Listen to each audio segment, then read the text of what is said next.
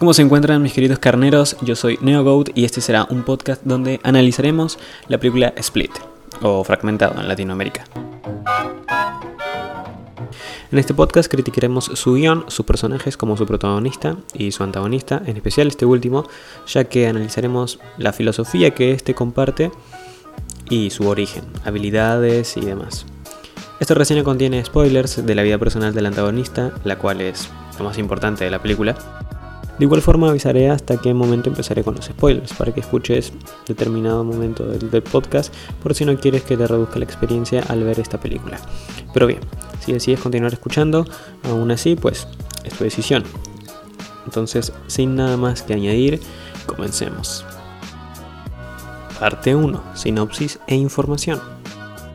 Split es una película estadounidense de terror psicológico y suspenso del 2016, dirigida y escrita por M. Night Shyamalan y protagonizada por los actores principales más hermosos y sabrosos, James McAvoy como el antagonista y Anna Taylor, mi crush toda la vida, como la protagonista.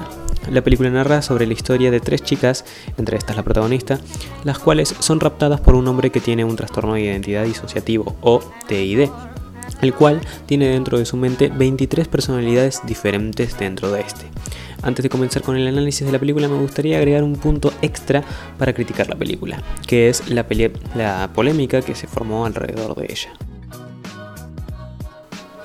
Parte 2. Split es una película nociva para pacientes con TID. Más que una forma de crítica, esta parte es más concientizar a la gente y expandir más información. Y es que la película ha generado que profesionales, instituciones y la misma comunidad de pacientes con TID hayan enviado cartas al director y hecho movimientos para informar que el estigma que está propagando la película es nociva para las personas que tienen este mismo trastorno. Como dije, el antagonista de esta película, el cual se llama Kevin Wondercrum, es un personaje con este trastorno que desde la ficción lo presentan como un hombre que tiene unas increíbles habilidades y poder gigantesco a partir de esta condición. Esto es importante y lo hablaré más adelante, pero ahora me centraré más en cómo esto afecta a los pacientes con TID.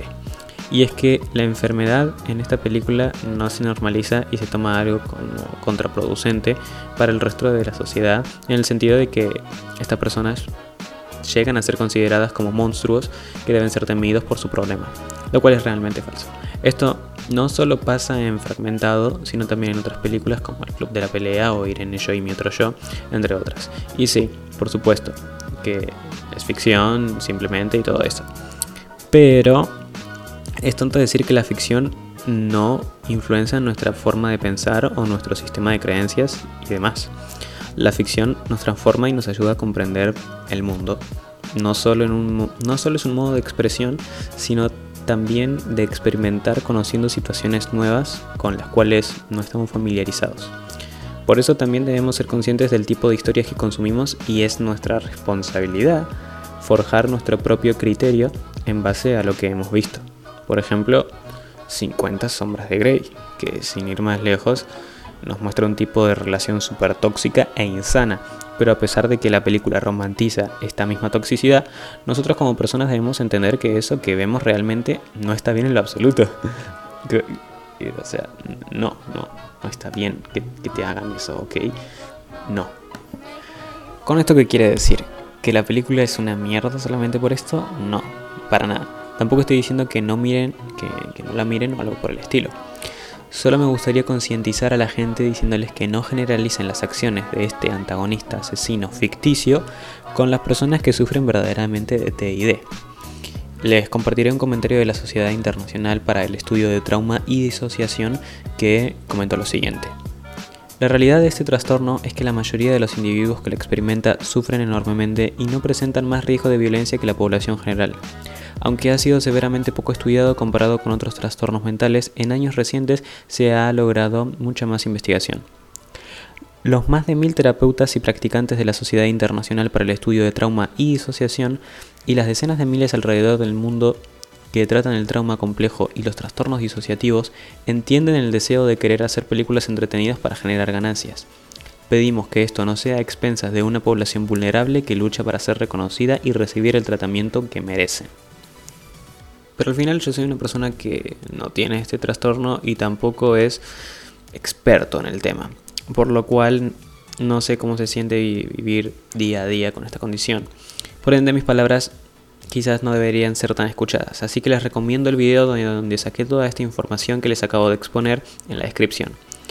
A las personas que me escuchan desde Spotify y otras plataformas que, creo que no tienen este acceso a la opción de entrar a un link, les diré cómo se llama el canal, se llama Long Soul System eh, barra trastornos disociativos en YouTube. Se los, se los deletreo.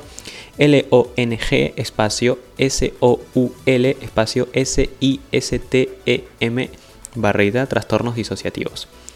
Eh, vayan a su video donde habla sobre esta película fragmentada y cómo este tipo de películas afectan a los pacientes de ese trastorno, ya que eh, lo explora con muchísima más profundidad que yo.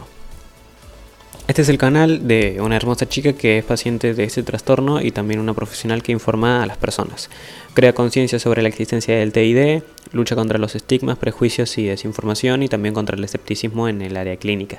Y fomenta la investigación del TID eh, en un espacio amable, saludable y educativo para los sistemas que se están descubriendo. Así que se los recomiendo por completo, es, es muy bueno su contenido y denle apoyo que se lo merece realmente. Existen más canales con el mismo objetivo que el de ella, solo que les muestro que esta información que les dije proviene de una persona experimentada y con conocimientos.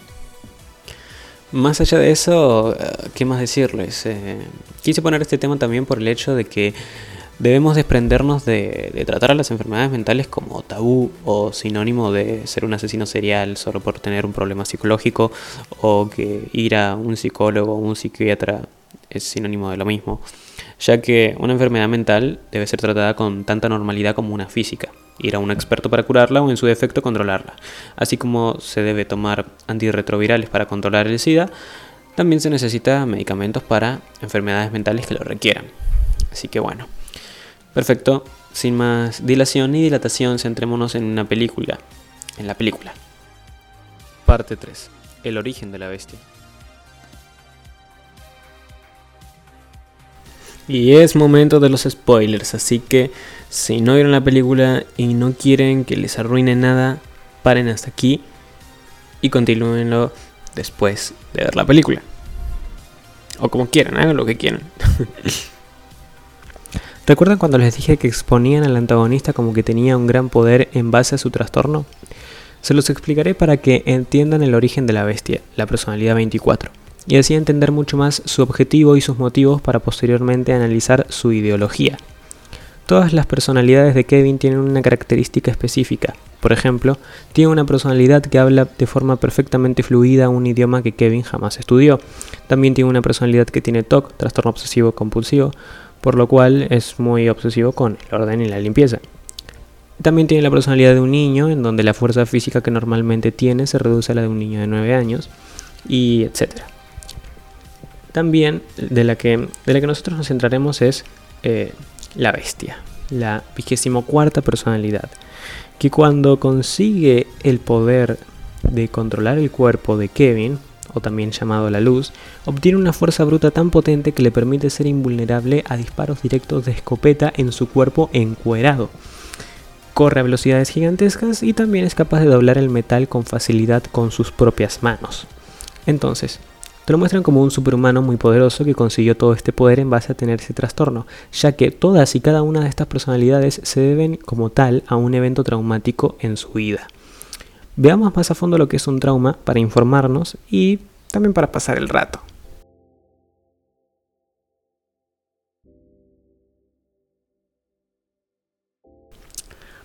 Un trauma es un episodio de mucho estrés, como un ataque, un asalto, un accidente, la muerte de un ser querido o un desastre natural. Puede generar un trauma en nuestro cerebro, que para la psicología o psiquiatría significan un grave choque o herida emocional.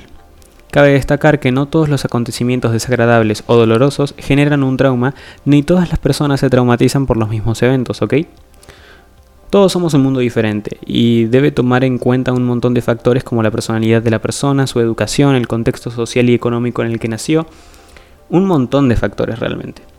Pero la realidad es que en estos casos es más relevante la interpretación o la manera en la que persona afectada se narre a sí mismo el acontecimiento que el acontecimiento en sí. Después de un caso traumático, el cerebro nunca vuelve a ser el de antes. Parte de su mecanismo de, supervivencia es intentar recompensarse de muchas maneras, entre ellas desarrollando fobias o ansiedad para protegerse de no volver a estar en la misma situación en el, en el futuro. En el caso de nuestro antagonista, cada vez que sufría un evento traumático, le nacía una nueva personalidad. Por ejemplo, Kevin tiene una personalidad llamada Dennis, que es la personalidad que tenía este trastorno obsesivo compulsivo, y esta personalidad de entre las 23 es la más fuerte físicamente, es la que está mucho más centrado en proteger a Kevin, incluso si eso conlleva cometer actos inmorales para conseguirlo. Como lo es crear la misma personalidad 24, la bestia. Dennis tiene trastorno obsesivo compulsivo porque la madre de Kevin, la cual también tenía el mismo trastorno que Dennis, abusaba físicamente de Kevin para realizar un desorden, por realizar un desorden, perdón.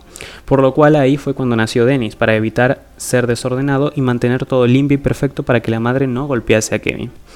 Dennis es la única personalidad aparte de la bestia la cual se nos muestra el porqué de su origen, lo cual es lógico ya que son demasiadas, demasiadas personalidades y realmente solamente cinco personalidades de Kevin son relevantes en la historia. Barry, la personalidad que dominaba el cuerpo de Kevin y decidía quién podía tomar la luz y quién no, que bueno, sería el control de Kevin como tal. Hedwig, el niño de 9 años que conseguiría quitarle ese poder del control de la luz a Barry. Patricia, una dama muy manipuladora y calculadora que tuvo la idea de crear a la vigésimo cuarta personalidad manipulando a Hedwig y a Dennis, y el mismo Dennis, que sería el que siendo manipulado por Patricia ayudaría a hacer realidad a la bestia para que ésta proteja a Kevin de cualquier adversidad que venga. Y por último, la misma bestia el monstruo demoníaco y al mismo tiempo el ángel protector de Kevin. Por lo cual me parece demasiado exagerado poner exactamente 23 personalidades si solo exploraremos 5. Y si quieres agregar variación, porque en diferentes puntos aparecen otras personalidades por solo 2 o 3 segundos, podrían haber sido menos exagerados, poniendo 7 o 10. Esto incluso habría sido mucho más manejable para Shyamalan, el director, y seguiría siendo impresionante para el espectador la cantidad de personalidades que tiene en su cabeza, que es la clara razón del por qué le pusieron tantas, para que el espectador se sorprenda mucho de ese hecho. En fin, la bestia, o más bien Kevin, y todas sus personalidades son la ejemplificación del si crees que puedes hacerlo, lo harás de si querés, podés. Ya que la terapeuta de Kevin nos comenta cómo las personas con personalidades por creer que tenían una capacidad específica diferente a la personalidad original no sufrían de las debilidades del cuerpo original o todo lo contrario. Por ejemplo, esta terapeuta nos dice que conoció a una chica ciega que cuando salía su segunda personalidad tenía la capacidad de ver. Ok, ahí creo que se fueron un poco, pero bueno, no pasa nada, es, es la magia de la película la fantasía. Entonces, lo único que se necesitaba para crear a la bestia era creer que existía, inventar su personalidad y comportamiento y creer que tenía habilidades superhumanas para hacerlo realidad. Así es fácil y sencillo. En resumen, la bestia son los deseos desesperados de tener a alguien que los proteja, el anhelo de alguien que les prometa paz y libertad, la culminación de todo el odio, rencor y miedo que sentían por el mundo las personalidades de Kevin encarnada alguien que reconocía de lo que eran capaces y lo potenciaba al máximo. Muy bien. Ahora, entendiendo cómo fue el origen de la bestia, pasaré a explicar la filosofía que tiene este personaje.